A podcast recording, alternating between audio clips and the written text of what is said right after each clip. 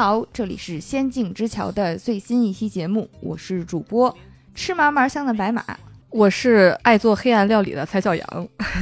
啊，我们这期节目呢，可以说是继之前蔡小阳的《中华小当家》之后，是关于美食的又一期节目啊。而且这期会比较特别一点，我们一下盘点了两个关于美食的动画电影，其中一个大家可能比较熟悉啊，就是皮克斯在零七年出品的《料理鼠王》，另外一个翻译名称叫《美食总动员》。嗯。然后呢，另外一部作品呢是由索尼出品的，叫《天降美食》，也有别的名称叫《美食从天而降》。总之就是一个好吃啊，而且听起来就有一种好吃懒做不劳而获的感觉的。是的。令人非常的开心。那我们先跟大家分享《料理鼠王》这部作品。《料理鼠王》这部作品，其实最开始我知道它的名字是叫《美食总动员》，哎，也是这个总动员系列之一。呃，而且它是这个零八年的奥斯卡最佳长篇动画的得主，嗯，所以应该是说质量上是非常的上乘。我其实对他的印象在准备这期节目之前已经不太清晰了，因为他确实出品的比较早。但是呢，我自己说实话，在第一次看完之后，咱必须说皮克斯只要出品，就几乎不会说到不好看的程度。它确实是一个非常精彩的作品。但是在我不清晰的记忆里面呢，我看完之后就觉得哪哪别扭。这个别扭的点，我相信大家都能理解，因为他做饭的厨子他真的是个老鼠，而且他的老鼠吧，就刻画的就还挺真实的，就对。大家也都知道，一般好莱坞动画里面那些动物，你多少都是为了卖萌，为了出周边，会让你忽略一些就是自然界当中的样子。但是这个作品里面，你就没想到料理鼠王他咋这么还原呀？他有没有必要这么还原呀？他不光还原了他，他还还原了他全家，然后他全家还出现在同一个镜头里，就是有一些场面真的是会让你稍微有一点点觉得不能深想，不能深想，你就看看这个可爱的动画场面就可以了。所以我后面就是尽管皮克斯的很多动画片我。都有重温过，然后包括我们在筹备皮克斯系列的时候，其实《料理鼠王》它都不是排在最前面的，至少不是说第一梯队里面我们最喜欢的那些作品。但是在准备这期节目之后，就因为我也从头到尾又看了一遍，突然发现。就是我那个时候确实其实是没有看懂的，然后在这个作品里面，他其实想表达的内容，第一个是在我们这个文化语境里面可能没有那么明显的感知，第二个是对于年轻一点，至少在我小时候看动画片的时候，我是没有这个认知的。具体这个内涵是什么，其实可以等我们跟大家分享完这个故事之后再去聊。那我们就先来跟大家分享一下《料理鼠王》的这个剧情。这个《料理鼠王》的主角呢，是一只叫小米的老鼠。嗯，然后他原来是和他爸爸、他哥哥、他全族大概有个一百来只老鼠吧，一直住在这个比较偏郊外的一个地方。然后小米呢，它有一个特色，就是它有一个非常就是天才的地方，就是它的嗅觉特别灵敏，它可以闻到，比如说他们在垃圾桶里捡一三明治，他在那儿闻，他能闻到什么三明治里加了什么菜啊。然后他爸就说。你这嗅觉也没用啊，是吧？你再灵敏能怎么样呢？哎，后来发现。小米能闻出老鼠药的味道，于是他爸就给了他一个非常艰巨的，而且觉得非常荣耀的工作，就是食物鉴定员。小米每天坐在那儿，然后每一个捡到食物的小老鼠都要去给他闻一下，然后 看这个能不能吃。但是其实，在他的内心里呢，他其实对食物是很挑剔的。他一直认为食物是应该吃那些特别好的，所以他们家里捡的那些稍微有一点点腐坏的或者比较埋汰的食物，他就从来都不吃。他爸说：“你要。”不吃，你这是要饿死自己的节奏。但是小米坚信，You are what you eat，是吧？然后小米特别喜欢去一个就是郊外有住了一户老奶奶家，然后他在那个老奶奶家在看电视里就经常能看到介绍一个厨神。这个厨神呢是法国这个巴黎当地一个非常有名的这个餐厅的主厨，然后出了很多的书，非常受人追捧。然后他做的菜呢，然后大家都觉得特别好吃。要预定这个餐厅呢，至少得五个月之后，就非常火爆了。然后厨神的这个理念非常打动了小米，因为在电视里他看厨神说，人人都可以。做饭，人人都可以成为厨师。小米说：“这简直就是这句话，就是为我量身打造的。”嗯，所以他就对厨神就是非常的崇拜，非常的喜爱。然后有一天，这个小米吧，他又捡着一个蘑菇，他觉得这个蘑菇太新鲜、太好了，我得好好的把它烹饪一下。于是他就带着他哥去哪儿了呢？上老奶奶家去找那个能搭配这个蘑菇的食材。然后结果在家里的时候。找着找着，正在激动的时候，发现电视里说厨神已经去世了，他就惊讶的望着电视，然后老奶奶突然惊讶的望着他，他就开始跑。老奶奶是一个非常炫酷的老奶奶吧，因为老奶奶把枪拿出来了，然后对着家里一通扫射。和老奶奶可能年纪差不多的这个房子不堪重负，然后天花板咔嚓就掉下来了。这是我在这个电影里的第一个心理阴影，就是前面的追击场面，我还觉得哎精彩，哎刺激，哎我要聚精会神的看。我万万没想到，还老奶奶拿枪把天花板打穿了，整个吊灯一块连着一大块这个。天花板的那个墙面掉下来的时候，那墙面上站的密密麻麻全是老鼠。我当时这电影是在电影院看的，我的视野里从来没有出现过那么多的老鼠，这就是我的第一个心理阴影。然后老奶奶第一次和小米的全家来了一场对视，然后小米的全家也很震惊，不知道为什么在天花板待的好好的，咔嚓就到客厅里来了，家就塌了呀。然后他们的第一反应就是快跑，快逃跑，紧急情况。然后于是就这一万多只。老鼠吧，就是从各种地方疯狂的往外跑。老奶奶，我跟你说，老奶奶没有心理阴影，比你刚多了。因为老奶奶马上掏出了防毒面具，然后开始在这个屋里喷射毒气。然后不得不说，小米啊，他的虽然还要逃命，但是他的精神支柱不能倒。他还特意跑到老奶奶灶台上去，必须拿上厨神写的这本书，跟他一块跑。所以呢，他就落后了一步，和他。全家就走散了，然后走散之后，小米呢就来到了这个巴黎，哎，他就来到了这个厨神的餐厅里，他就特别激动，说啊，原来这就是厨神的餐厅啊！然后看到厨神餐厅里大家都在忙活着做饭，其中有一个人非常的奇怪，就是咱们这个男主，他叫小林。小林当时呢在这个厨房里，他其实是一个清洁工的。工作，然后他在打扫的途中呢，把这个正在煮的这个汤锅给碰洒了。于是他为了拯救这锅汤，于是他开始自己往里加料，然后加的简直是就是怎么眼睛里有啥就放啥。嗯，反正最后就是他尝了一口自己的汤，然后打开窗户吐了。然后小米一看，哟，有人打开窗户，我可以从这个厨房逃出去了。毕竟这个餐厅里如果出现一个老鼠是非常紧急的这个情况，他肯定会被这个人给弄死。而且从小到大，他爸一直让他远离人类，说人类是非常危。危险的嘛？就在逃跑途中，他路过了这锅汤，被这锅汤熏吐了。他本能的，就是这个内心的厨子的这个精神激发了他，他想拯救一下这锅汤了。然后他就开始往汤里搁各种他看到的或者他觉得合适的食材。然后就当他搁的正起劲儿的时候，突然和小林来了个对视，然后小林就一下把他抓住了。这时候，这个厨房的这个主厨来了，就一直在骂小林说。你动这锅汤了？说这个汤也是你能动的。然后说你什么身份？你就敢在我的厨房里？这个时候，侍者走过来盛了一碗这个汤送出去了。送出去之后，大家都非常紧张，说因为这是一个打扫卫生的人熬的汤。结果这个侍者进来之后说。顾客觉得非常好喝，而且我看的这版特别逗，说这个顾客是也是一个美食评论家，然后给翻译的名字说他叫难伺候，然后说难伺候说这个汤可好喝了，于是小林就被留下来，并且他还晋升了，就是他不用再打扫卫生了，他可以先熬汤，就是主厨说如果你还能熬出这个同样的汤，你就可以留下来成为一个最低级的厨子，大概是这样。于是小林和小米在这个。对视中，两个人都觉得，哎，我可以通过他实现我的梦想。于是小林就把这个。小老鼠小米带回了他的房间，他们俩在这个房间里发现了一个神奇的事情，就是当小老鼠小米站在小林头上蹬他的头发的时候，竟然能操控小林的双手。哎，于是，在他们俩这个练习配合之下，小林已经可以在小米的操纵下煮出一锅非常好喝的汤。于是，主厨没有办法练习那个过程非常非常好笑啊，就是为了确保这两个人的组合，其实在厨房里面绝对是百分百禁忌的嘛啊，一个厨子，然后身上有。个老鼠啊，这想想就要吓死人了，所以他们两个人必须严密的配合。那个训练场面很严苛。小米把整个小林的眼睛拿领带给蒙上了，然后同时呢，让小林在完全看不见东西的情况下，就受到他的指挥，就是去精确的做一些，比如切墩儿啊 之类的动作，磕鸡蛋啊这种。是的，然后撒料撒多少呀？就这种一定要非常的精细。所以看到那第一反应就是在这个练习当中，小林学的是做饭，小米学的是开高达呀。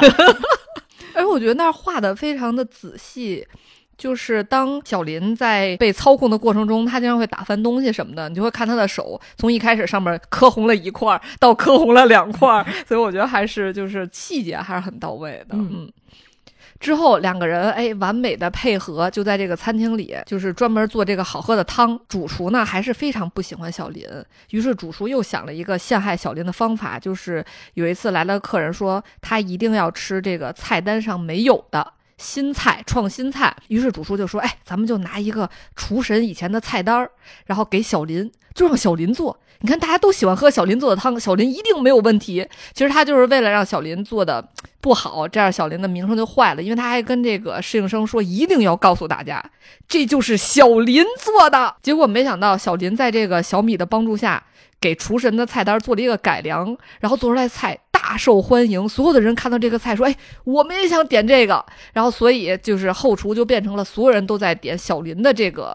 拿手菜。结果主厨的这个阴谋又没有得逞。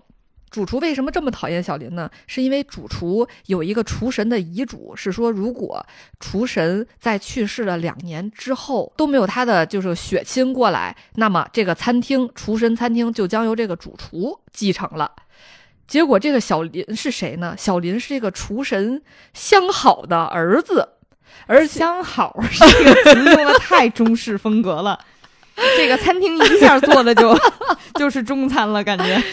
这个厨神女朋友的儿子吧，而且在这个主厨找的这个律师调查中发现，小林竟然就真的是这个厨神的儿子。嗯，所以呢，这个主厨就一直想想办法把小林给挤走。而且这个主厨还有一个什么企图呢？他其实一直都没有贯彻过这个厨神的这个理想，或者是他的这个精神，说人人都能做饭这种。他其实一直做的是什么呢？就是利用厨神的这个名声赚自己的钱。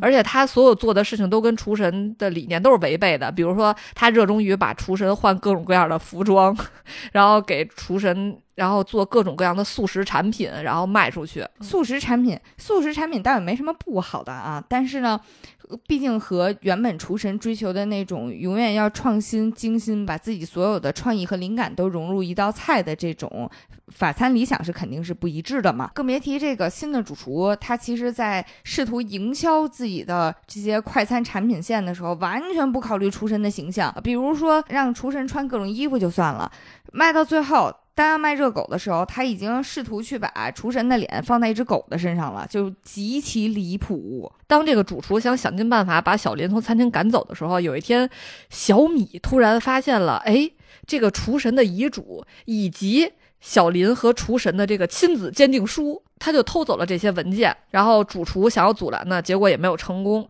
于是，哎，小林就在这个小米的帮助下把主厨赶走了，继承了这个餐厅，并且这简直就是他人生巅峰的时刻来到了。他每天做着新菜，然后受到这个大家的追捧，然后大家都在说这个小林主厨菜做的真好呀，然后所有的记者都在采访他，而且呢，他还和这个厨房里的女厨师谈起了恋爱，就感觉已经走上了人生巅峰。但这个时候呢，小米和小林就发生了一些矛盾，因为小林在接受采访的时候说这些菜啊，这些什么都是他和这个女厨师两个人怎么怎么样，然后小米就非常的生气。但是呢，小林就觉得。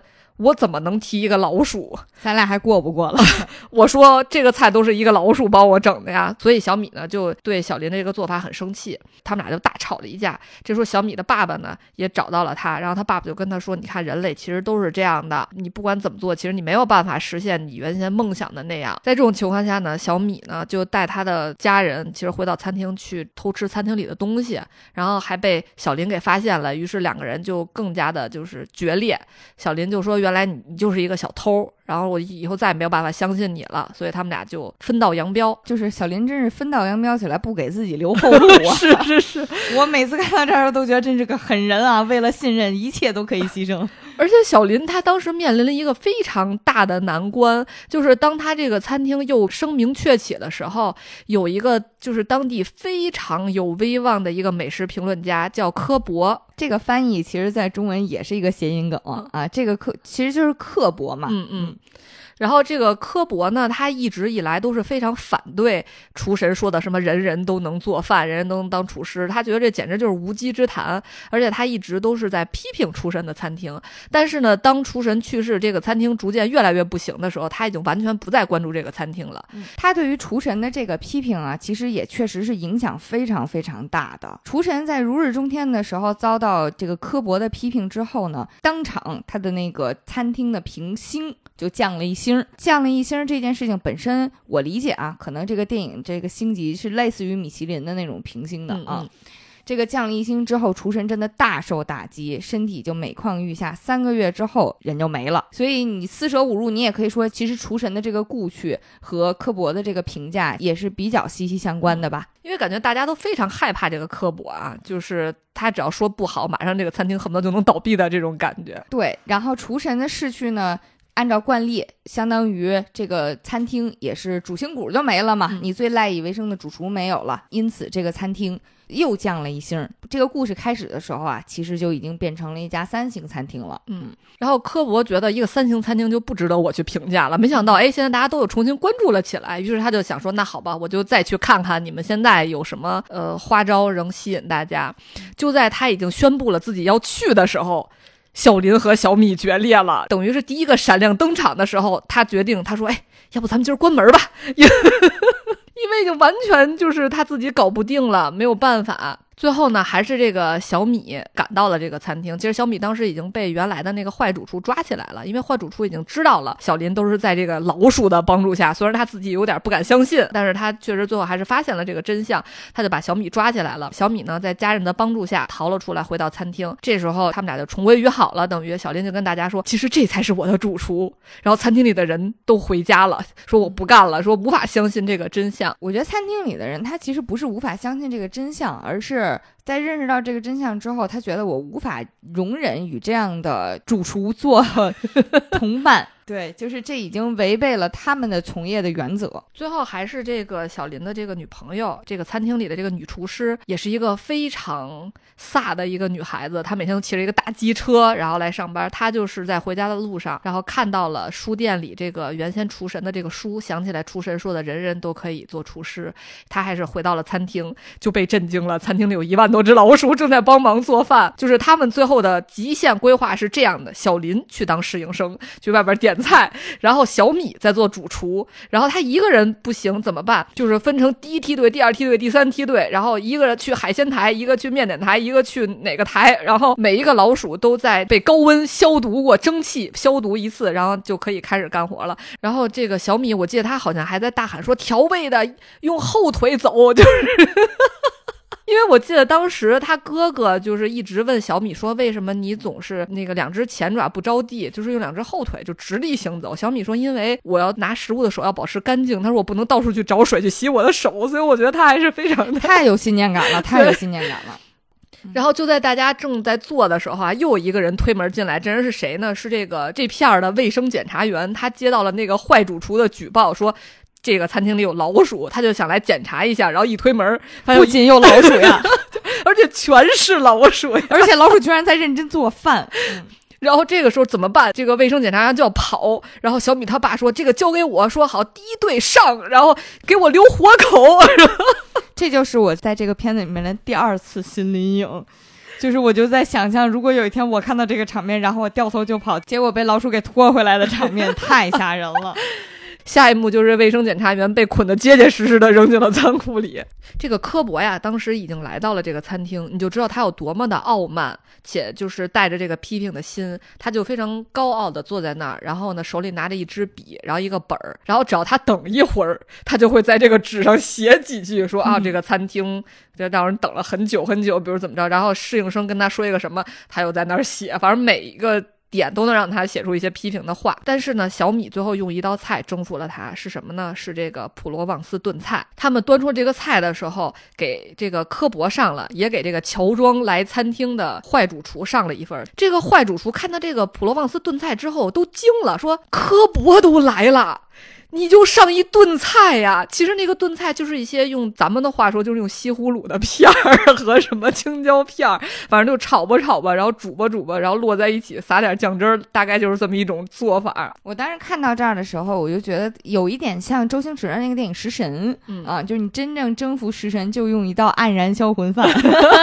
当时这个科博看到这个菜的时候，他先没有吃。他先拿起笔，又在本儿上写了起来，就非常的吓人。嗯但是当他吃了一口之后，他整个人就像《中华小当家》里边的人一样，就被震惊了。然后他手里的笔咔嚓就掉在地上了，他一下就回到了自己特别特别小的时候，还住在乡下，然后可能刚从外面放学回来，然后坐在餐厅里，他的妈妈给他端了一盘这个嗯普罗旺斯炖菜，然后他吃到吃出了妈妈的味道，吃出了家的温暖的味道，就是这种感觉。然后他吃完这道菜之后，他还非常的恋恋不舍的用手指头划着这个餐盘里的这个汤汁。他说：“我已经不记得我有多久没有让侍应生向主厨表达我的敬意了。”然后这时候他叫来了侍应生，也就是这个小林。他说：“哎呀，我没有想到，我今天竟然是这个主厨和侍应生为一体的这个人给我做了这道菜。”小林说：“呃，其实这道菜不是我做的。最后是说，如果你想要见主厨的话，你只能留下来等着，等到所有人都离开之后，只能由你一个人见。”于是呢，这个科博就说可以，就是不管等到多晚，我都愿意。然后当所有人都走了之后，然后他们把科博请到了餐厅，给他看到了小米。刚开始呢，科博一直以为他们在开玩笑，于是他们就给科博演示了一下小米是怎么薅着小林的头发，做完了这道菜。最后，这个科博呢，在餐厅里坐了很久，最后一言不发的离开了。然后第二天，报纸上就登出了他的报道。那个报道写的非常非常非常好，就是我看到很多关于这个电影的评价的时候，都说基本上这段报道就能给这个电影再增加一星。但是在现在呢，我可以先告诉大家，这是一个很优美的一篇表扬。是，而且我看到弹幕都是说背下来，高考作文能写。非常非常的优美，但是我在这儿先不想跟大家分享，先跟大家讲一下结局吧。结局就是，虽然他们得到了这个非常难搞的这个科博的报道，这个表扬的报道，最后厨神餐厅还是关门了。没有办法，他们必须得把这个卫生检查员放走，对吧？然后，于是就是因为有老鼠，餐厅就被关门了。因此呢，这个科博一个那么高地位的人，首次夸了一家全是老鼠的餐厅，于是他的地位和威信也就没有了。然后他就失去了他美食评论家的这个工作。嗯。但是呢，也没有关系，他最后成为了一个小企业投资人。他现在感觉非常幸福，我觉得从他这个装扮就能感觉出来。他原先的装扮大家都管他叫德古拉，就是整个人非常阴郁，然后住的房子也是那种非常黑暗的一个地方。而现在呢，他每天戴着一个带花纹的小帽子，然后整个人都非常温暖的感觉。他经常去光顾，而且更重要的是，嗯他胖了，你发现了吗？是，而且他经常频频的露出笑容，在最后结尾的时候，嗯，他经常会光顾呃有小林和小米加上这个女厨师三个人一起经营的这个餐厅，然后这个餐厅人气也非常的高，有很多人在外面排队。最后小米的全家还是全家都住住在这个 餐厅的天花板上，嗯，嗯而且大家都在说他们全家的这个生活质量都被拉高了，因为都生活的非常的卫生，然后大家都坐在那个圆桌边儿，然后洗着手，然后吃着东西，还是非常幸福的，嗯，一个 happy ending。来说说这个电影的立意啊。我是在重温完这个电影之后，突然意识到，其实这个片子它讲的是种族。你知道第一个启发我的点是什么吗？嗯就是在电影最开头，其实你咱们也讲了，就是他们去一个老太太家偷东西吃的时候，你发现没有，老太太特奇怪，看到老鼠之后上来先拿了枪。就是你带入老鼠的话，会觉得很奇怪。如果是比如说他是生活在贫民窟的另外一个黑人小男孩儿，对，来偷东西，或者说就是青少年嘛，小男孩儿你拿枪也有点过分。那如果是两个青年来你们家偷东西，你是不是上来就应该拿枪了？是的，嗯，哦我那天看到的新闻就是说，有一个女警察回到家，发现一个黑人坐在她家沙发上看电视吃东西，她当场掏出枪就给打死了。嗯后来发现是她走错了，那就是那黑人他们自己家。这故事实在是太沉痛了。哦，当然，我们也不明确的说这个到底是哪个种族啊，但是去结合这个实际的情况，包括电影里面其实多次铺垫了，就是这个老鼠，他们可能是有一些就是那种帮派感的，就是生活在见不得光的地方，有啥吃啥，然后平时呢就是偷点东西嗯啊，然后包括。其实，在小林和老鼠之间的在信任关系上面，他们强调的就是我相信你不是普通的老鼠，你一定不会偷我东西。嗯后来小林和呃小米中间一度信任破裂，也是因为面临来自家庭的压力的时候，觉得说你现在过上好日子了，不能说开仓放粮吧，但是你是不是应该把你这个嗯有权利能够进入的这个食品库，让兄弟们咱一块儿都高兴高兴去？嗯其实这个整个情景你去还原成是另外一个在非常呃位置比较低的另外一个阶级或者一个种族，一个一眼可以识别出来的一个另一部分人，嗯，其实这个故事就变得非常非常的清晰了。嗯而且从这个角度讲，我觉得其实又解释了为什么。在《料理鼠王》这个片子里面，这个做饭的动物必须是老鼠，因为只有这个做饭的是老鼠的时候，作为普通观众的我们才能真正清晰地感受到歧视感。说一千道一万，我看到老鼠去做饭的时候，你就是会感到恶心。这种恶心其实就是真实的，当你对某一个群族或者某一个种族有偏见的时候的感受。在这举一个就是可能离我们稍微近一点的例子，比如说在某些非常傲慢的人眼里，他觉得农民工是不能坐在地铁上的。你坐在地铁上，你这座坐脏了之后，我怎么做呀？这个其实是类似的心理，就是你真的觉得这一个群体它是脏的，它是上不得台面，不能和你共享同一个空间，不能和你共同使用同。同一个场景和东西的哦，你这么说，其实我能明白了，因为我以前看到那些关于种族歧视或者种族歧视的书，或者种族歧视的电影的时候，比如说这里的学校不能让这些人上，或者说我家里的马桶不能给这些人用，或者说我都不能跟这些人说话。其实我当时是不能理解那种感觉的，因为我觉得都是人，为什么会是这样的？但是当你说带入老鼠之后，就是那种感觉，其实我就可以理解了。对，就是生活在咱们这种现代的文化当中，其实。你要去理解以前的歧视人是什么心理，可能确实比较难。所以这个电影里，他我觉得他最精巧的地方就是他用了老鼠这个形象。嗯啊，尽管在作为观众可能不能明确他真正利益的时候，你去看的时候，你就是会知道哇，怎么你干嘛非得选老鼠拍一个美食的电影？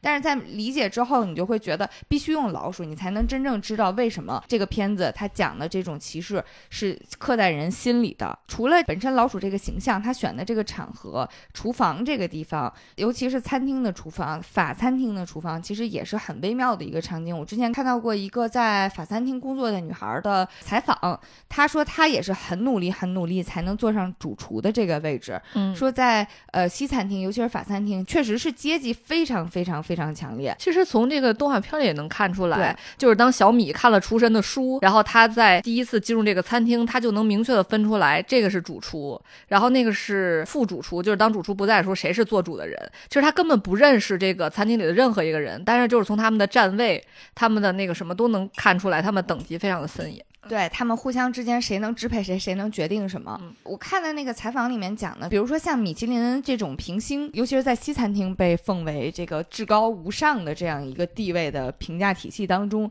其实主厨是谁，在一个餐厅里面就是很重要的，因为他要对这个餐厅全权负责。当然，在这儿也稍微延展一下，为什么米其林餐厅在中餐这儿一直不太适用，就是因为其实中餐的这种什么煎炒烹炸，它是不太像西餐一样容易被量化。的，嗯，就是尤其是像西餐或者进入米其林体系的这种西餐，它甚至有一条评价标准是出品的稳定性。你这出品的稳定性，就是从电影里面那个递餐的出餐口，一旦出去了，它必须保证这道菜就是出品这这样，以后你不能变，摆盘是这样的，口味是这样的，甚至温度是这样的，是不能变的。所以它要求标准化非常高，而且标准非常稳定啊。毕竟米其林三星吃一次两三千块钱，就我也能理解你要求这么高是应该的嘛。但是这件事情在中餐其实比较难做到，至少是，尤其是像火锅，你说再好吃。由我决定啊，我涮的呀，啊，火候都由你把握，所以它其实对于中餐来讲灵活性更高一点，所以米其林一直在中餐这边水土不服，不是很适用。但是说回来，就是因为西餐它的那种高度标准化的体系，然后以及主厨对一切负责，嗯，要控制到这个细节的程度，这样就导致西餐厅里面的厨房其实是一一方面很阶级化，一方面其实要求很独裁的这么一个。工作环境，这个其实也能理解，因为说实话，我作为一个吃嘛嘛香也不是特别挑的人来讲啊，我以前没有对于餐厅、对于美食、对于厨艺，它其实要求很强的创意性这件事情没有感知。嗯，尤其像我这种不会做饭的，觉得会做饭的标准就是你给我一菜谱，我做出来熟了，这就是我会做饭的标准。但其实，在真正的厨艺精进到最后，你要的就是创意了。就是你食材和食材怎么搭配能有特别之处，这个其实就是要靠一些天才般的灵感，然后呢，对于调味精准的把握，就好像我以前不知道西红柿炒鸡蛋原来放了盐之后会更显甜这件事情一样，就是调味之间它的互相配合其实是非常精妙的。就是创意工作它很残忍的一点就是能想到就是能想到，想不到就是想不到。是的。就是他非常也依赖天才般的灵感，所以就是产生这种不太民主的，或者说比较阶级化、独裁化的这种工作方式和体系，也能理解。然后这一点呢，其实，在电影里面另一个体现之处呢，就是在小林在餐厅里面，他跟的第一个师傅，也是那个新主厨给他指派的一个师傅，是一个女孩子。嗯我有点怀疑这个女孩可能有中国血统，一方面她有一点点丹凤眼，然后另一方面她确实也是黑头发。那个女孩呢，其实她在电影里面最开始就给小林了一个下马威，就是。哎，你看看我，他们都是什么？他们都是男的，我是女的。说你知道这意味着什么吗？说在这个地方此前是没有女人生存的空间，为什么我能在这儿？是因为我能做到最好。然后每一句话都恨不得有一把飞刀在他身边 飞舞，插在他的袖子上。对，非常炫酷。他说这个就是一个非常严酷的生存环境，所以你要做到最好，才能得到你的位置。然后为什么选择这个女厨师在这儿呢？其实也是说明，在这么一个等级森严的情况下，这个女孩子和那个小老鼠一样，她们都是其实原本无法挤入这个阶级或者挤入这个群体的边缘人。无论是因为阶级、种族还是什么原因，还是因为性别，她们都是边缘人。但是因为原本厨神那个 anyone can cook 这么一个人人都能做饭的理念，所以他们能坚持下来。所以这个女孩的这个线索是非常重要的，在这个电影里面。最后说说升华整部电影的这个评论家的留言啊，那篇文章是这么写的：就很多方面来说，评论家的工作很轻松，我们冒的风险小，但是却位高权重。人们必须奉上自己和作品供我们评论。我们以负面评论见称，因为读写皆饶有趣味。可是，我们评论家必须面对一个难堪的事实：以价值而言，被评论家批评为平庸之物的同时，我们的评论也许比他更为平庸。可是，有时候评论家真的得冒险去发现，并且捍卫新的事物。这个世界对待新秀、新的创作非常苛刻，新人新作需要朋友。昨晚我有一个全新的经验。奇妙的一餐来自令人意想不到的出处。如果说那一餐和它的创造者挑战了我对精致美食先入为主的观念，这仍只是轻描淡写的说法。他们彻底震撼了我。过去我公开对厨神的著名格言“任何人都可以做饭”表示不屑，但是我发觉现在我才真正了解了他的意思，并非任何人都能成为伟大的艺术家，但是伟大的艺术家可能来自于任何地方。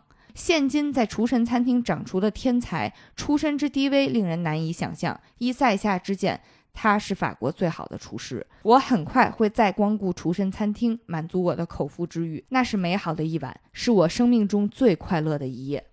这段话真的非常非常打动人。当然，我还是想再简单的做一下阅读理解，嗯、就是因为。其实结合电影的设定啊，科博先生是一个严苛残忍，而且他不光是对别人严苛残忍，他对自己其实也挺严苛残忍的。嗯、美食食评家这个角色，就是在咱们的文化里比较陌生，不是大众点评微七那种留言型，然后餐厅会请你去吃霸王餐的那种。他们呢，一般是给那种著名媒体写专栏，比如说《料理鼠王》这个电影里的这个科博先生，其实他的原型好像是给 NYT 就纽约时报写食评的。他们其实去做餐厅的调研的时候。后一般来讲，行业标准是你不能让餐厅知道是你来了。嗯，是的。曾经还有一位很著名的，就是写美食评论的一个女作家，她出了一本书，那本书专门的主题其实就是她为了隐藏身份。哦，是我知道这本书。她为了隐藏身份，换过多少的这个假造型啊，所以非常有意思。然后包括其实像米其林餐厅，他们是怎么给餐厅打分的？他们不是大摇大摆的带着身份证、带着工作证来给你检查来了，他就是在评选季之前派自己的各种食评人和这个专业的工作者。微服私访的假扮成普通人去吃饭，嗯，然后去感受你真实的服务水平，感受你真实的料理水平。所以我之前还看到过一个攻略说，如果你在米其林更新他自己的那个指南的头两个月去好餐厅吃饭，你通常能得到一年中最好的服务。所以他一方面呢，他对别人非常的严苛；一方面呢，对于餐厅毫不留情面。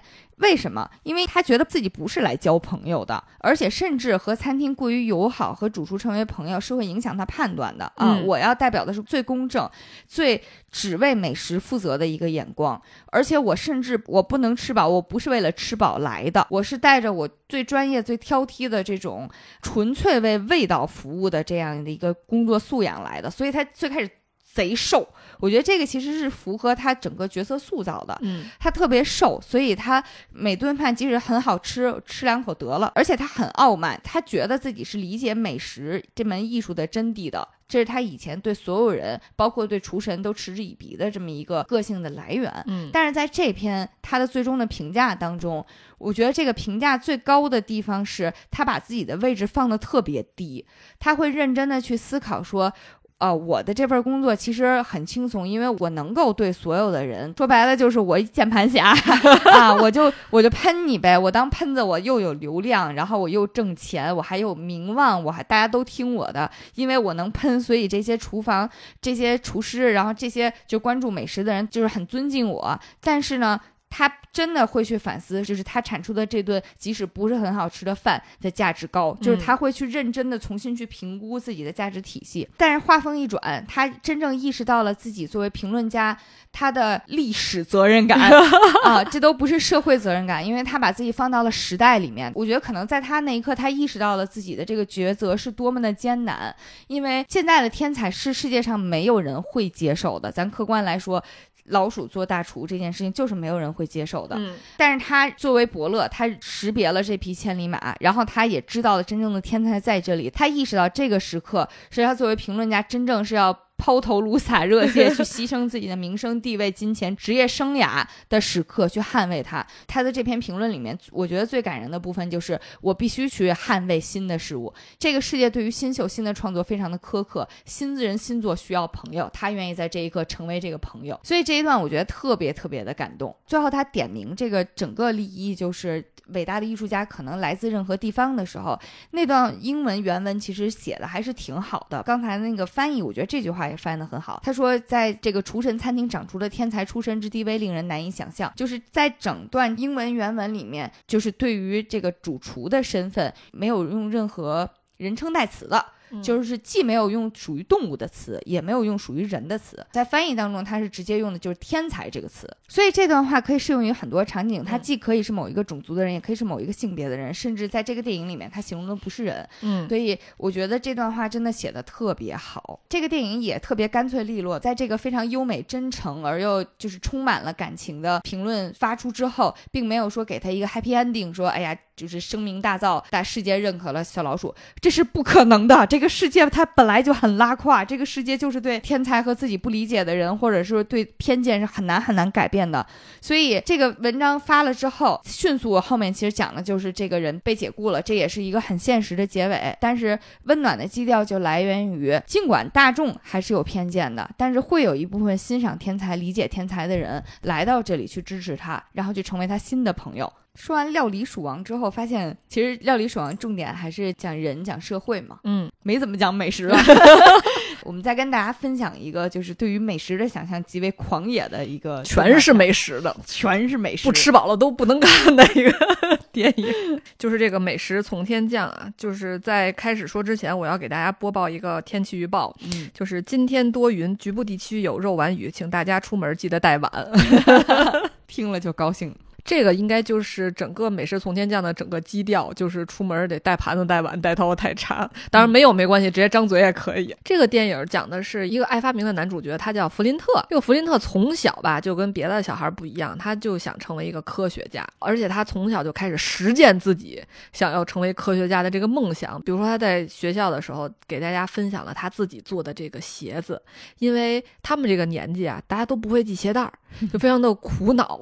他说：“哎，我发明了一个东西，这个鞋不用系鞋带儿，就是可以喷喷到脚上，就自然而然成为一个鞋子。哎，大家都觉得哇塞，太厉害了吧！而且这个鞋子不灵不灵的，里边还带闪，全班的小朋友都被折服了，说：哎呀，太好看了。结果突然有一个小朋友问说：哎。”这鞋怎么脱下来啊？他发现完全脱不下来，所以这个第一个发明也预示着他之后的发明，所有发明之路吧，全都是这样，就是看着好像很拉风，但其实没啥用，并且好像还有点破坏性，就是还挺糟心的。嗯，比如说他还发明这个猴脑翻译机，因为他养了个小猴子，他就想让小猴子给他翻译说什么，结果就看着小猴子一边说：“哎呀，我真聪明，我好饿呀！”就把他们家超市给砸了。然后他还发明了一个和上一个电影非常异曲。曲同工，让人有点恐惧的这个老鼠鸟，就是老鼠已经很让人糟心了，它还让老鼠长出了翅膀。这只有广东会飞的蟑螂能与之一战了。然后他这个发明吧，从让他自己糟心到让家里糟心，整个镇子都开始糟心。说他们全镇子的人都知道这家有一个特别奇怪的小孩儿。然后我们说的这个镇子呀，也很特别。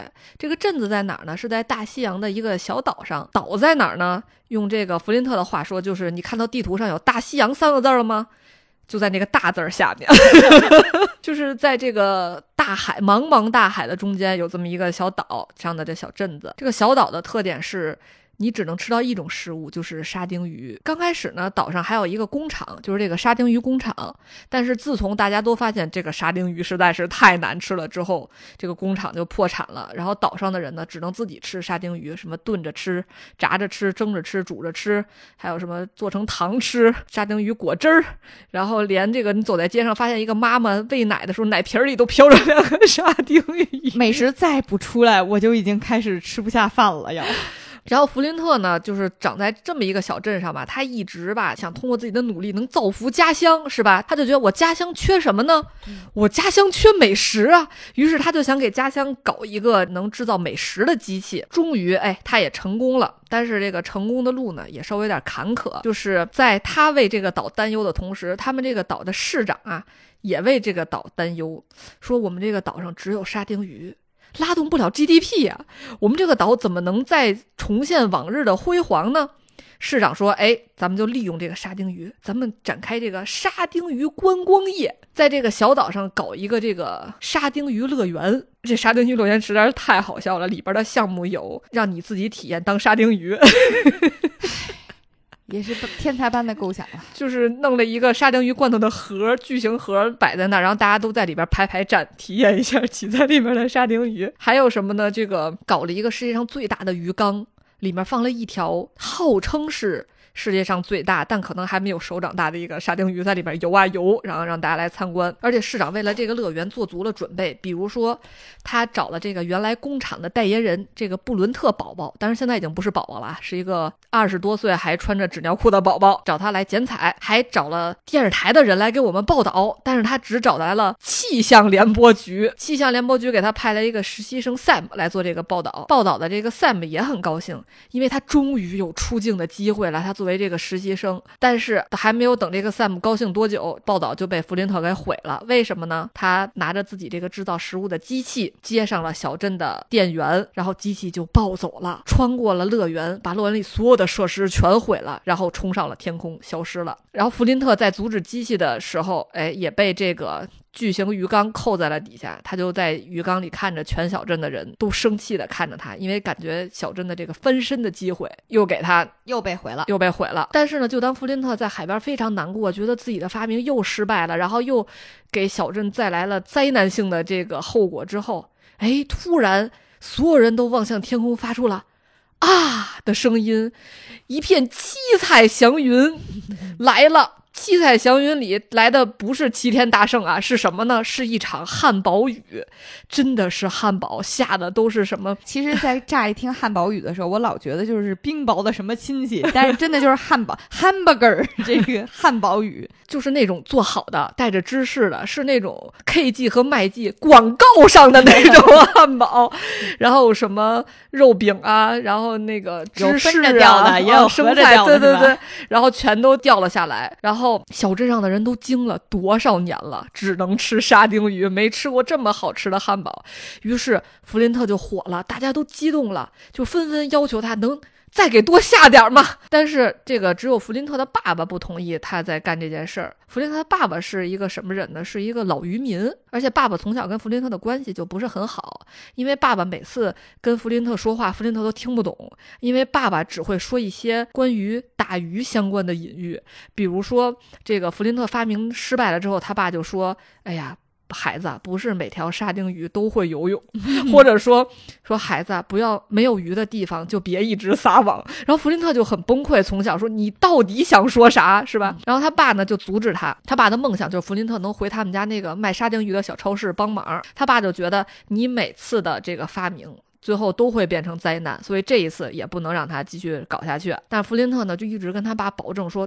这回肯定没问题。我这次有一个监控的指针，就是它指针如果一直在绿色的部分，就说明哎，我这机器可以；如果到黄色了，就是危险；红色了就不可控了。他说我可以看着点儿，到黄色我就不干了。所以这件事很安全，所以他爸就同意了。于是哎，这个小镇就开启了这个美食模式。我的天呐，天天就是下牛排、下彩虹糖，真的是天空一记彩虹，然后哗啦哗啦哗啦，彩虹糖就下来了。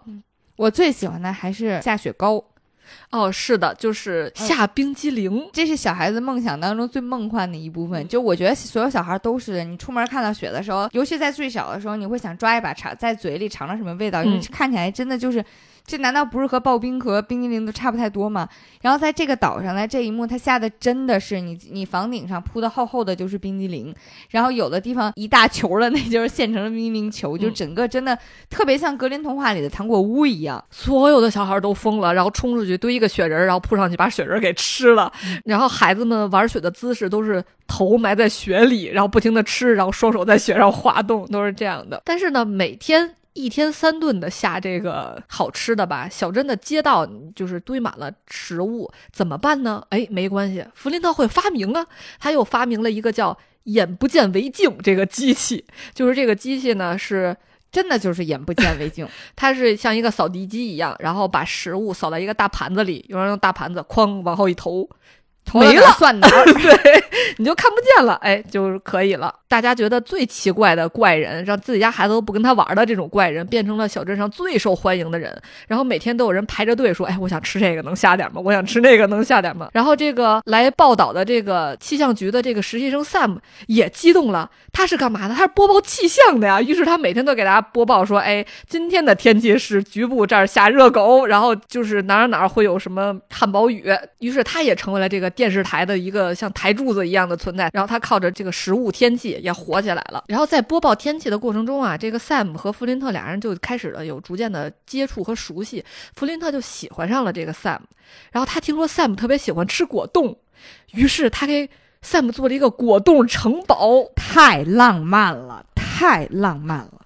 这个果冻城堡它是怎么做呢？首先，他让他的机器下了一页果冻，然后他用自己的巨大的模具把这个果冻收集起来，扣成了一个城堡。城堡没有门儿，怎么进去呢？就是两个人穿过果冻，咕噜咕噜咕噜的进到这个城堡里面，然后发现城堡里面是中空的，然后里面有钢琴，然后还有各种什么小天使的雕塑，然后两个人可以在里边一边弹跳的果冻上，一边开心的玩耍，一边吃果冻，特别浪漫。真的，就是他依然还保持。持着一个城堡那种优雅的样子，但是随时随地你都能啃一口，在上面行走都是梆梆梆的那种感觉，我觉得也特别梦幻。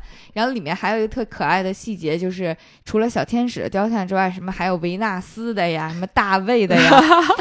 这个男主吧，就是你，你也不知道他到底会不会谈恋爱吧，但是他确实很用心，他把这个维纳斯和这个大卫的脸都换成了女主 Sam 的，啊，Sam 的内心看完之后，浪漫中有一些嫌弃吧，可能是。于是他们俩在这个城堡里约会啊，就是心和心逐渐走到了一起。当这个弗林特觉得自己已经成为小镇里就是最受欢迎的人，又找到了女朋友，已经人生非常成功的时候，灾难呢逐渐就要降临了。首先是弗林特一直。从小就想得到他爸的认可，因为他爸一直就觉得他做这些都是有的没的，没什么用，是吧？他就带他爸去餐厅里吃饭。哎，小镇这个时候所有的餐厅都变成了露天的，为什么呢？因为天上会掉，彻底不需要厨子了。刚才讲的还是主厨的厉害，这现在连厨子都没有了。然后他和他爸来到餐厅里，然后走 VIP 通道到 VIP 座位，然后所有的人都对他非常的追捧，他就一直跟他爸说：“哎，你看看我现在这个地位，现在这个成就。”然后，但是他爸呢，还是。是有点无动于衷，无动于衷。这时候，就在他爸想跟他说说这个食物的事儿的时候，突然天上掉下来一个巨型的牛排，有多巨型呢？大概和桌子那么大。然后他爸就说：“你不觉得现在这吃的有点太大了吗？”当时弗林特还在就是自己给自己找借口，说：“大好呀，大家都觉得大厅。”还问旁边桌子人：“你觉得这怎么样？”旁边桌子说。太好了，我们就喜欢大的食物。但是其实等他自己回家的时候，发现，因为他每天下的这个食物按一天三场下，太多了，他的那个监测指针已经逐渐指向了黄色，然后马上就要到红色了。于是他就想说，不能再这么干下去了，说要不然就真的是有危险了。但是有一个人蛊惑了他，这人是谁呢？就是当时想给小镇搞这个沙丁鱼乐园的这个市长。市长从这个食物天气里啊，看到了新的这个机会，就是他决定把这个小岛打造成一个哎，全世界独一无二的旅游胜地。所有人来了，就全是下食物，哎，我都想去。我跟你说，要这么一个地儿，谁不想去？要有这么一地儿，用不着市长，市长这么忽悠。然后市长就跟他说：“说咱们这个。”呃，小岛的这个圣地开幕式马上就要开始了，说明天你还是得继续下这些好吃的。然后市长一直蛊惑这个弗林特说：“你看，就差这一步，你就要成为这个城市里最著名的人了，你就要成功了。”你就再也不是原来那个人人嫌弃的弗林特了。然后弗林特在这个市长的蛊惑下，哎，虽然心里还是很忐忑的，他还是参加了新的这个开幕式。开幕式这天呢，真的是锣鼓喧天，鞭炮齐鸣啊！因为各种巨型游轮都停在了小岛的边上，来了全世界各地的这个游客。然后市长还给大家介绍呢，哈，这边是墨西哥芝士温泉，当你躺在温泉里的时候，会给你配玉米脆片儿，这是墨西。西科的这个吃法啊，馋死了已经要。那边是这个没人管儿童区，里边全是各种糖果呀什么的，小孩在里嗷嗷吃。然后还有就是傍晚，大家可以到我们这个圣菜山看一下日落。圣菜山就是用那个眼不见为净那个机器，已经把剩下的食物堆成了一座山。哎呀，我的妈呀！就是这个流程走到这一步，是真不怕别人把前面吃的全给吐出来。现在已经变成了一个 景点儿，著名景点儿。对，这得什么味儿啊？这个景点儿，就当弗林特在大家的追捧中完成了这个剪彩仪式之后，哎，突然就不太对了，因为他发明的那些老鼠鸟全都飞走了。连这就是地震前的预兆呀！对，然后之后就看远处的天空，巨大的意大利面正在汇聚旋转，然后变成了意面龙卷风。听着，其实我还有点想吃的。而且这个意面龙卷风呢，还是肉酱面，里面还有巨型的肉丸儿。哎呀！但是这个肉丸比人还大，就是大家就四散的开始逃跑。这时候弗林特才知道出事儿了，真出事儿了，怎么办？他只好想回家去关掉这个机器。只要关掉机器呢，就是能阻止这场灾难。结果他回到他的这个小基地里头，发现为什么这个灾难来这么快呢？因为市长正在他们家不停的给食物制造机输指令呢。于是他就和市长展开了搏斗，最后还是市长可能一直以来吃了这么久，长得很胖。他没有阻止成功，而且市长还把机器给砸坏了，彻底就完了。然后实物版的这个世界末日就来了。这 Sam 正在给全世界播报说，食物灾难即将波及全球，先是纽约，然后是巴黎，还有中国东部的嘉峪关。四个小时之内，北半球会变得一团糟，就是变成一锅百乐餐。然后就像这个 Sam 预测的那样。就是时间没过多久，这个巨型的面包砸向了纽约，然后埃菲尔铁塔上穿上了一个巨大的三明治。伦敦还在下雨，而且下的是热茶。然后，但是最搞笑的是，好多人都在街上一边跑一边用杯子接天上下的热茶。我觉得这可能下的是下午茶，就一滴都不能放过呀，就刻在 DNA 里的这是。然后这时候嘉峪关长城上呢落下了一个就是国外那种中餐厅里的那种幸运饼干，就是当你掰开饼干里面不是会。一个字条嘛，然后这个巨型幸运饼干里面写的是你将会被大玉米压扁，然后随后天上就落下了一个巨大的玉米。嗯，我看到这儿的时候其实非常不满意，我们中国怎么能掉幸运饼干呢？幸运饼干就是这种一直都是海外的中餐厅编造出来的中式传统嘛，掉的不是韭菜馅的饺子，我非常不高兴。咱们这边菜系太丰富了，你北边掉韭菜鸡蛋饺子，南边就得掉虾饺。我觉得那得专门给中国调一级，对我要求专门给中国调一级。然后为了阻止这场灾难呢，弗林特就想到了一个办法，就是他开着他也是他自己发明的一个汽车改造的飞机，他要飞到这个天上的云里去找他那个食物制造机，然后去在食物制造机上给直接关停。于是，哎，组成这个小队都有谁呢？有弗林特。有他的女朋友 Sam，然后有 Sam 的一个助手，这个助手简直就是一个六边形战士一样的存在，就是又能当医生，又能拍视频。然后还能开飞机，然后还带上了这个弗林特一直养的小猴子。然后还有一个人呢，就是刚才咱们提到的那个前小镇沙丁鱼工厂的代言人。他小的时候给工厂代言的时候，还是一个非常可爱的金发宝宝，穿着一个纸尿裤。但是他因为这个形象出名之后，他老走不出自己这个 人生巅峰，所以即使二十多岁了，他还穿着这个纸尿裤，就是仿佛一直自己还在这个人生的辉煌期。二百多斤的大宝宝呀！然后他强行的也要加入这个战队，于是呢，临时组成的。这个小队驾着这个飞机飞上了这个云层。我觉得后面这一段画面是我在电视上看的时候直拍大腿，后悔没有办法在电影院看的部分，就是因为他把整个和在云层当中那种波澜壮阔的动作片场面都套上了一层非常奇葩的食物滤镜，而且这些食物吧，在这个电影瞎扯的科幻设定当中，它变异了。当然，这个电影虽然本身就已经是胡说八道了啊，但是大家都知道，一般科幻设定它多少还是讲点基本法的。在这个片子，它是真不讲啊，他就生说，为什么天上能掉食物雨呢？是因为弗林特让水基因突变了。对。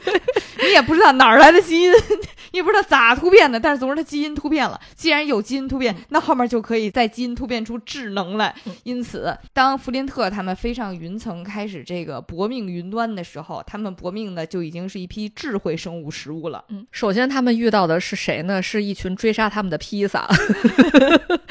就看云里面飞出了一张披萨，然后披萨分成了八块儿 然后就是。变成了八个带着尖锐尖角的小飞机，然后就上他们飞来。最后还是靠着 Sam 的那个助手，用他高超的开飞机技术拯救了大家。之后，Sam 和弗林特就决定从这个云层的上端跳入，直接降落到机器旁边去搞关停这件事儿。但是由于这个强行加入的那个尿布宝宝，使他们偏离了轨道，给他们撞到了一个云层的中间，等于没有直达中心地点。他们就遇到了更多食物的围攻，比如说。他们首先要穿过这个油炸岩浆，看着是岩浆，但一边害怕热油，一边流出了恐惧的哈喇子，不知道为什么。好不容易通过了之后，他们就被一群一人多高的烤鸡给围攻了。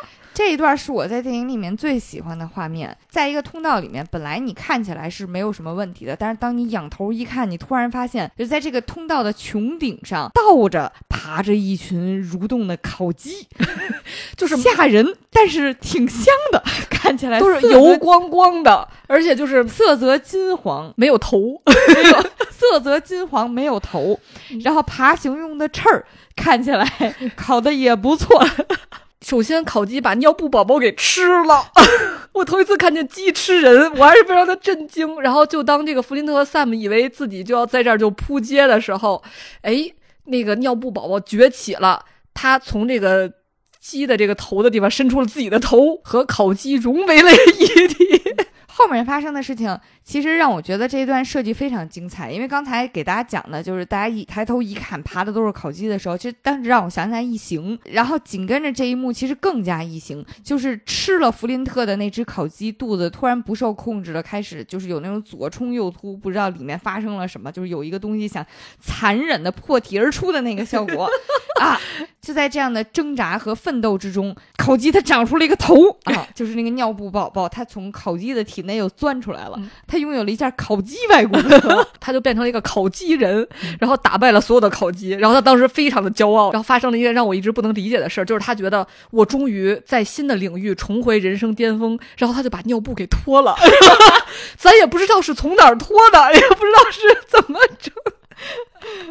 但是呢，还是有源源不断的烤鸡涌过来啊。然后就尿布宝宝只好一个人守在那儿，一夫当关，万夫莫开的，就是万鸡莫开。这个一鸡一鸡当关，万鸡莫开呀！这是。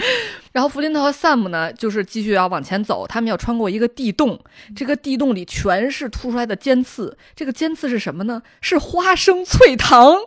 要是我，我就一路啃着就下去了。然后他们俩分工是这样的：Sam 在上面抓住绳子的这头，然后呢，弗林特呢就是把绳子拴在身上，慢慢的往下走。这个绳子呢是这个甘草糖搓的。让我来一口。但是就在弗林特在下洞的这个过程中啊，这个 Sam 不小心被这个花生脆糖给杵到了。万万没想到，这个 Sam 还花生过敏，因为他的花生过敏，他就瞬间从一个美女肿成了一个猪头美女。而且花生过敏这件事儿其实是会要人命的，因为你全身都在肿，你的气管也在肿，你马上就会喘不上来气。所以这个时候，美食版的泰坦尼克号又上演了。弗林特咬断了这个甘草糖绳子，让自己掉了下去。然后他让这个尿布宝宝抱着 Sam 回飞机上去吃药。因为当他们回到飞机上，等待接应弗林特归来的时候，又遇到了一些麻烦。是什么呢？就是一群穷凶极恶的 QQ 糖小熊跳上了这个飞机。你能有多穷凶极恶？让我尝尝。小熊也没有脸，但你就觉得他们很凶恶。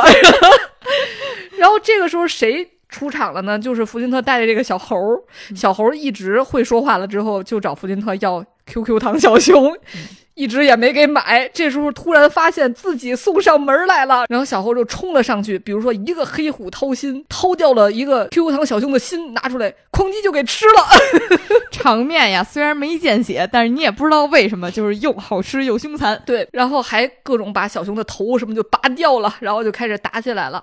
然后就在他们以为胜利的时候，突然有一个没头的小熊捡到了另一个颜色的熊头，给自己安上，还能继续打。反正最后呢，还是这个小猴子啊。吃掉了所有的 小熊，应该是，然后取得了最终的胜利。在我发现了，就在这场战斗中，其实谁有牙谁能赢。然后弗林特呢也找到了这个机器，这个机器真的当时已经完全进化成人工智能了。然后它可以伸出这个探头亮光去找弗林特到底藏在哪儿。然后弗林特呢把自己伪装成一个橄榄，然后最后扑到了这个机器上。但是呢，他怎么样都没有办法关停机器。这时候他发现了什么呢？他发现了自己这个小时候喷出鞋的这个喷雾，他想他这个鞋那么坚固，脱也脱不下来。因为当时他脱不下来鞋的时候，想了各种办法，比如用钢筋砸，然后用锤子锤，所以他就拿出这个喷雾对着机器一通喷，哎，机器就爆炸了，等于这个灾难呢就结束了。然后最后机器爆炸之后呢，世界就恢复了平静。Sam 他们呢是开着飞机回去了，但是弗林特却消失了。大家以为弗林特就在这个爆炸中可能牺牲了的时候。谁来了呢？我就说，我跟你说，发明的东西一个都没有浪费。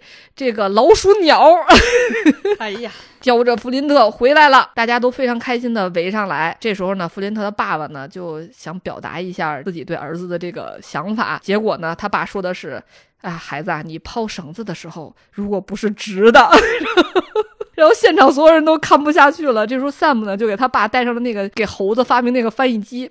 结果听到他爸爸说的是说：“孩子，我很惊讶，就是这么平凡的我可以生出这么棒的你，说你很有才华，有创造力。你妈妈就一直知道你会很特别。如果他现在还健在的话，因为妈妈已经去世了，说如果他现在还在的话，一定会跟我说：你看吧，我早就说过这个孩子是多么的棒。嗯，说你总听我说捕鱼的隐喻，其实那些意思就是我爱你。所以最后呢，就是弗林特和他的爸爸，然后还有。Sam，嗯，温馨的抱在一起就皆大欢喜。嗯，刚才没有讲完的美食，在这一部分里彻底进化了，全都是美食。